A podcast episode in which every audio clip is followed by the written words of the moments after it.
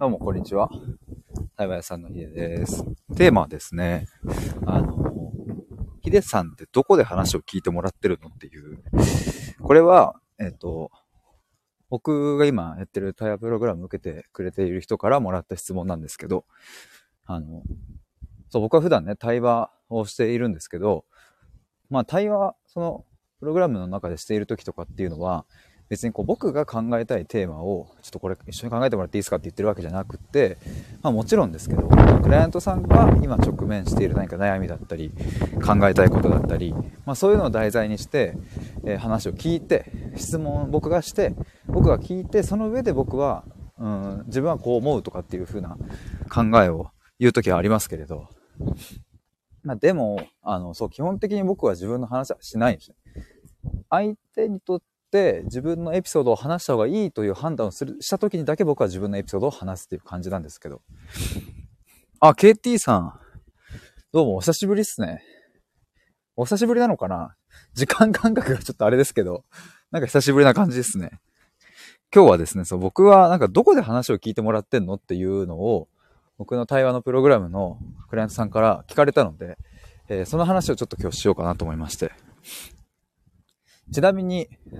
このテーマで今日 YouTube の動画を撮って、今日ね、あれなんですよ、3本ぐらい動画を撮って、まあ、この後編集するんですけど、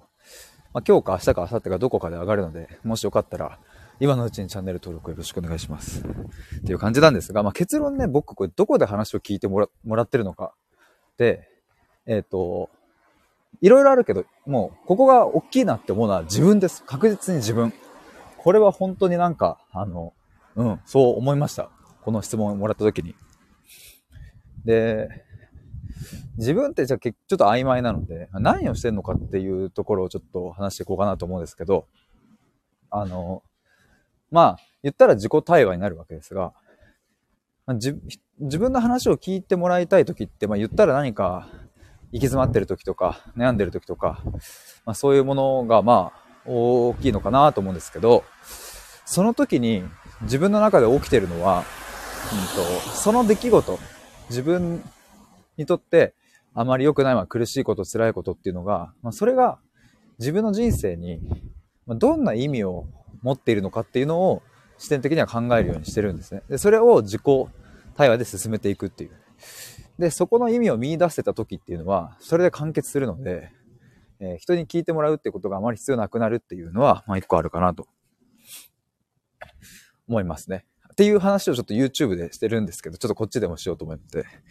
KT さん、自己対話、もう自己対話ですね。これは結構大事かなと思います。あの、そうだな。あちなみにね、でももちろん、僕もこの、何財布もそうだし、人に話を聞いてもらう瞬間もあるから、自己対話だけで全部 OK っていう話ではもう全くない。多分自己対話だけだったら僕は無理ですね。多分無理だから、ちゃんと話を聞いてもらうというかなんだろうな。うん、なんか対等に話してくれる人っていうのは本当に必要だなと思うので。まあそれこそ前ミシェルさんと話した時とかは、まさに僕は自分の違和感をミシェルさんに出せたわけで、これやっぱおかしいっすよね、みたいな。やっぱそういう瞬間がないと、やっぱきついなっていうのはあるので、まあ、もちろん人との関わりっていうのは大事っていう前提の上でですね、ただこの自己対話の側面はかなり大きいんじゃないかっていう、っていうのをちょっと今日言いたかったところですね。で、まあ他にもなんだろうな。でも基本的にその考え方かな、僕は。だから、うん、僕もね、後悔することとかめっちゃあるし、それこそ最近、えっ、と、川原拓さんっていう、こんまりさんの旦那の、旦那さんの川原拓さんっていう方がやっている、えー才能発掘オーディションっていうのにちょっと僕は応募してみたんですけど、まあ志望動機、応募動機のところもめっちゃ考えて、なんかもう10パターンぐらいいろんなの作ったんですけど、でも最終的にね、まあ1個に絞んなきゃいけないから、まあそれを使ったわけですが、まあでも今思うとこっちの方が良かったかなみたいなのは、やっぱ後悔はあるんですよ。あ、すみません。あ、すみません。チリンチリンっていう おじいちゃんが。あ、ネイキさんこんにちは、どうも。ちょっと僕今後悔の話をしてまして、後悔ってすごい嫌、嫌な感情じゃないですか、なんか。なんか、ね、なんか、ぬえなんかぬえっとしてる感じするじゃないですか、後悔って。うわーって。で、やっぱ僕もそこで、うわ、こっちじゃなかったかもな、みたいなので、めっちゃ後悔はしてて。でも、まあ、まだ結果出てないのでね、わかんないんですけど。まあ、でも、じゃなんだろう、この後悔って何なんだろうってまず考えていくわけですよね。ここからの道のりは一人で行けるんですよ。で、あの後悔するってことはつまりどういうことだ？今回のこの才能発掘オーディションにおいて自分の応募動機をあっちの方が良かったかもしれないというふうに後悔するっていうのは一体どういうことなんだろうっていうふうに考えていくとあそれはまず一つは自分が本当にうん世の中に伝えたい思いはこっちだったかもしれないというふうに、まあ、ある意味気づけているっていうことですね。まず一つは。っていうのと、もう一個思ったのは、そもそもこのオーディションというものが、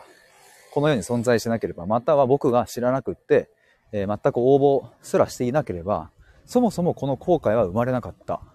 とするなら、この後悔をこのタイミングで感じられているということは、僕の人生にとって非常に前向きな変化をもたらしてくれる。つまりこれで僕はこの才能発掘オーディションの書類選考が仮に通らなかったとしても、ここで考えた時間、この10パターンもの応募動機を考えた時間やその言語化っていうのは僕の中にちゃんと残っているから、きっとこれがどこかでまた、何かに繋がってくるっていう風に思うと、この後悔は僕にとって非常に重要で必要なものだっていう風なところに、こう、落ちてきたんですね。なるほどっていう。以上です。これで僕の自己対話完結みたいな感じになるので。で、まあこれってなんかその、後悔の感情をなくすとかそういうわけではないんですよね。別に後悔の感情は残るし、苦しいし、辛いしとかそういうのはやっぱあるし、で、それを感じちゃいけないわけじゃなく、いや、なんなら目を背けずに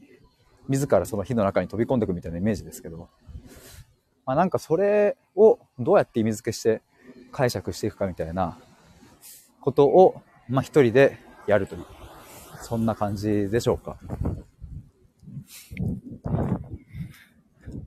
ねきさん、なるほど、っていう。いや、これはね、僕もね、こんなこと言ってるけど、いやー、なんかようやくそういう風に解釈できるようになってきたなという感じはしますね、なんか。20代前半とか結構苦しかったな。なんかもうずーっと頭の中が後悔でぐるぐるぐるぐる回って、あ、違ったな、違ったな、みたいな感じた時はあったけど。ねえ、きさん、最近悩んでいることは分かっているんですけど、うまく言語化できなかったので、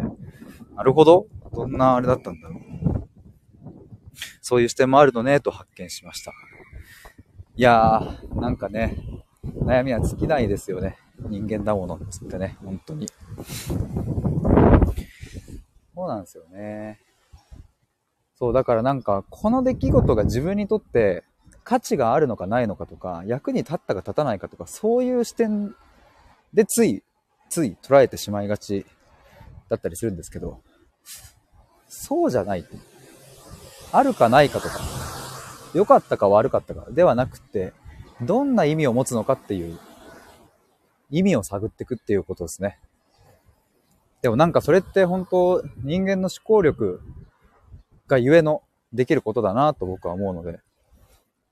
まあその、価値があったかなかったかみたいなところを考えられてしまう、まあ、悩みを生み出すのも人間の思考力ですけど、まあでも一方でそこに意味を見出していけるのも人間だからこそだなと思うので、まあ、だったらその思考力はいい方向に使った方がいいなと思うので、意味ですね。意味。まあよくね、僕たちは有意義に過ごしましょうと、いろんな学校とか社会生活で言われますけど、有意義を追い求めるんじゃなくて、どんな意味があるのかを追い求めるというところですかね。だからよくあの、生きる意味はあるのかないのかみたいな、そういう論争をする人も、論争というかなんだろうね、そういう話をする人もまあいるだろうけど、まあそれ自体は面白いかもしれないけど、まあでも僕が思うのは生きる意味はあるかないかではなくて、きっと何かあるんじゃないかという前提のもと考え抜いた人のもとには生きる意味はやってくるしいやいや生きる意味なんてないよという人にはないですっていう多分そういうものなんじゃないかなとも思ってて。だから意味ってどこかの一点にポツンと存在していてそれが目の前に向こうからやってくるわけではなくって自分から取りに行かないとやっぱ意味は生まれないのでで自分から取りに行くっていうのはつまり考える。考え抜くというそういうことなのかなと思います。だから生きる意味はあるなしではなく、まあ、どうやって見出すかみたいなところの話を考えていった方が僕は面白いんじゃないかなと思って。というふうに考えていくとですね、やっぱ、いかにして意味を見出すかっていう自己対話をしていけると、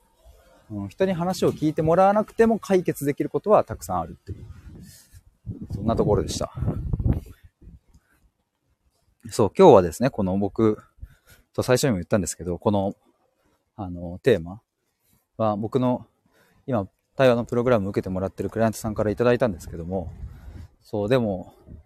なんかその感覚ってじゃあどうやって身につけるのみたいなことになってくると、うん、一人じゃちょっとむずいなとは思うんですよ。だから僕はこういうプログラムとして対話を重ねているっていうのがあるんですけど、僕のこのプログラムの、まあ、僕なりのテーマとしては、いかに自分と話した人が、えっ、ー、と、その、まあ、自己対話ができるようになり、自分で生きる意味を見出せるようになって、まあ、いかにこう精神的な自立を遂げていくかみたいなところに僕の中でのテーマがあって、まあ、それをね、作りたい。まあ、ただそれは、果たして、どれくらいで作れるのかっていうのは、まあ、個人差もめちゃくちゃあるだろうし、うん。まあ、一回作れたとしても、それをもっと1年、2年と重ねていけば、もっとより強固なものになっていくだろうし、でもまあ、そうですね。意味を見出そうとしてもなかなか見出せない。そんな時には、意味を見出すやり方を知ってる人に話すっていうのが僕は一番いいと思うので、まあ、だから僕はそういうのをやってるわけですけど。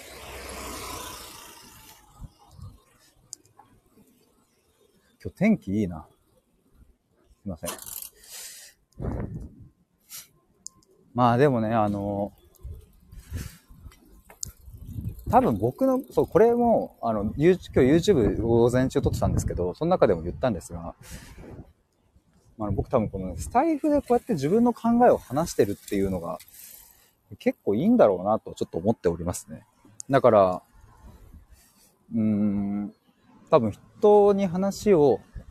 聞いてもらいたい、なんかその、もらう、なんつうんだろう、もらいたいエネルギーみたいなのが、まあ仮に100あるとしたら、まあ、そのうちの、どうだろう。30、40ぐらいは多分自己対話でいける。でしょ？で、多分、また30、40ぐらいはこの財布でやってるから、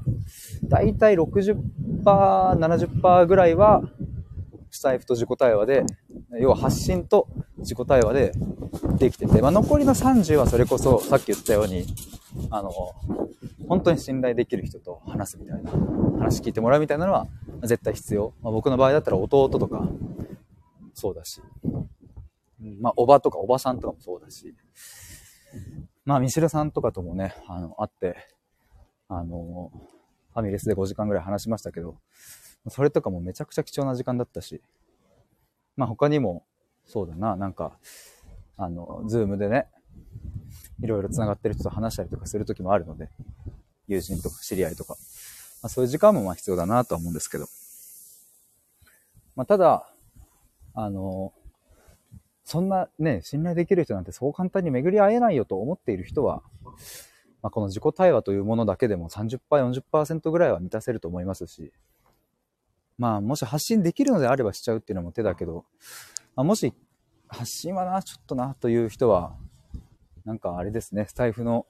非公開の収録とかを使って音声日記とかをつけるっていうのも、すごい有効な手なんじゃないかなと思います。いや、そんなところですかね。あの、今日はちょっと YouTube 動画を3本も午前中に撮ったので、それをちょっと編集して、まあ今日上げられるかな。いや、てかマジで動画編集できる人、ちょっとマジで雇いたいわ。いや、雇い、雇えないけど、そんなね、お金払えないから、やってほしいわ、これは。って思うぐらい、やっぱ YouTube って大変ですね。ちょっと、もうそろそろ自分の僕の目的地に到着するので、あと数分で終わりにしたいと思いますが。やっぱね、音声がここまで続けてこれたのは、楽っていう、編集もしないでそのまま出せるっていう楽さがあったんですけど、まあ動画も、まあ、何の編集もしないで出すっていうのも手なんですけどね。まあただ、なノー編集で見られる動画はまあほんと芸能人とかぐらいだからね、そこはなんとか工夫しなきゃと思ってるんですけど、にしても、めんどくさい。と思いながら頑張ります。あ、見えてきた。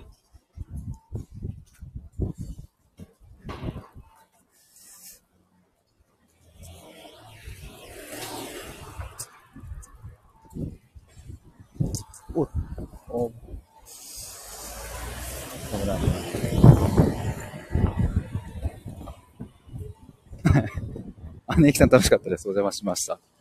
どうもどうも。ありがとうございました。てか、あれ？今日って、平日っすよね。そういや。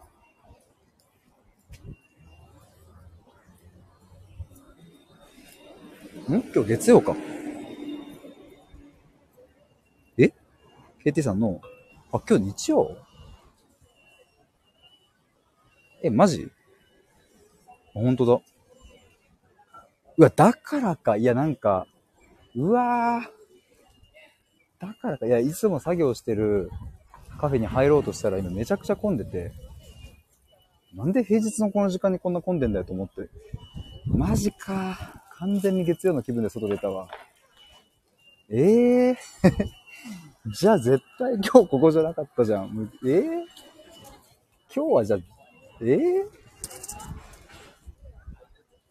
ジョナサンでよかったやん。KT さん、ヒデさん、YouTube とスタイフどっちもやってどう感じたか今度話してください。ああ、OK です。YouTube とスタイフどっちもやってどう感じたか。ちあ、じゃちょっと一個だけ今言うとで、あの、あれですね、あの、YouTube、あ、スタイフは自分の顔の表情とか一切意識せずに話せるから、あの、うわーって話せたけど、やっぱ YouTube になると自分の顔の表情が出るから、やっぱ顔の表情もちょっと意識しちゃうっていうのが、えっ、ー、と、今、あの、一つだけちょっと一瞬で話せるあれでした。今度またちょっと話しますね。でもまあ、あの、さっきめんどくさいと言いつつ結構面白いっちゃ面白いですね。僕もなんか自分が話してるのを、なんかスマホの自分の YouTube の画面で見るっていう。おこいつ話してるなと思って。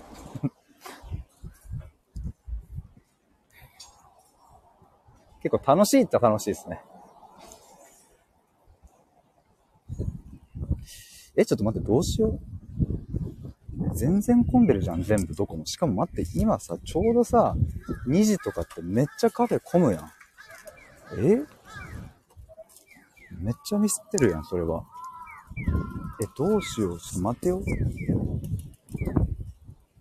うわー。泣えたむっちゃ泣いた。マジか。ええー、泣いてる。ケティさん、ヒデさんとコラボさせていただいたの懐かしいです。もう結構前っすもんね。お話伺いたいです。ぜひ。いや、ちょっとなんかいろいろ、僕も確かに、あの、そう、人に話す機会は、そもそもそんな少ないので、聞いてもらえること自体はめちゃくちゃ嬉しいですよね。なんかさっきは自己対話でとかって言って、格好つけていましたけれど、いざ聞いてもらうとなると僕はテンションが上がってしまう喋りたい生き物ですので。ええ、やばむっちゃ並んでるやん。うわ、もう全部ミスってるわ。ダメだ。帰るか。散歩して終わりだな、これは。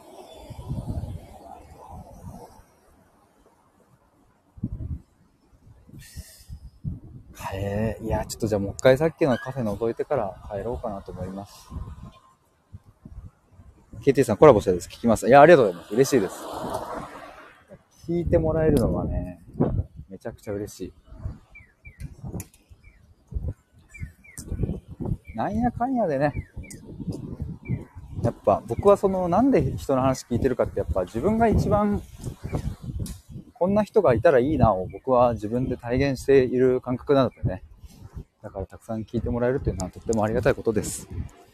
ということで今日の結論は、えー、自己対話しようという格好つけ結論プラス、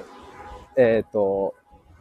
もっとダサ、ダサくはないんだけど、えっ、ー、と、自分もね、その、自己対話でいけますみたいなものだけじゃないよっていう、そんな、そんな話でした。ということで、えー、以上になります。潜って聞いていただいた方もありがとうございます。ちょっとじゃあ、カフェに突っ込んでみたいと思います。以上です。バイバーイ。ありがとうございました。